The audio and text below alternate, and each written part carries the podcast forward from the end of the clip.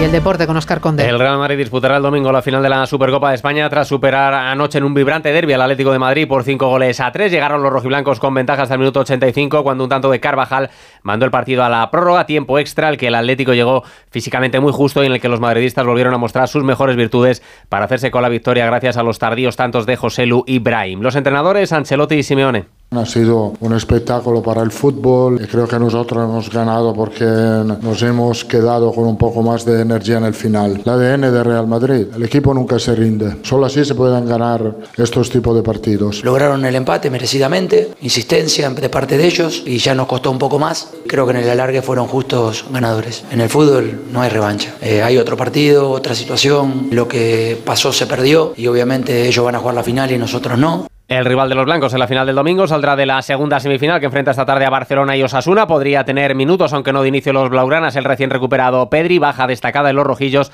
la del atacante argentino Chimi Ávila. En la Euroliga de baloncesto, el Barcelona superó ayer 86-78 a Olympiacos. Tenemos hoy duelo español entre Real Madrid y Valencia. Y en el Rally Dakar en marcha la sexta etapa, etapa maratón de 48 horas divididas en dos partes entre hoy y mañana. En coches marca de momento el mejor tiempo en los pasos intermedios Carlos Sainz, que sería el nuevo líder de la general tras el abandono del Saudi al Raji. Vamos con la pregunta de la web que hoy formulamos a nuestros oyentes.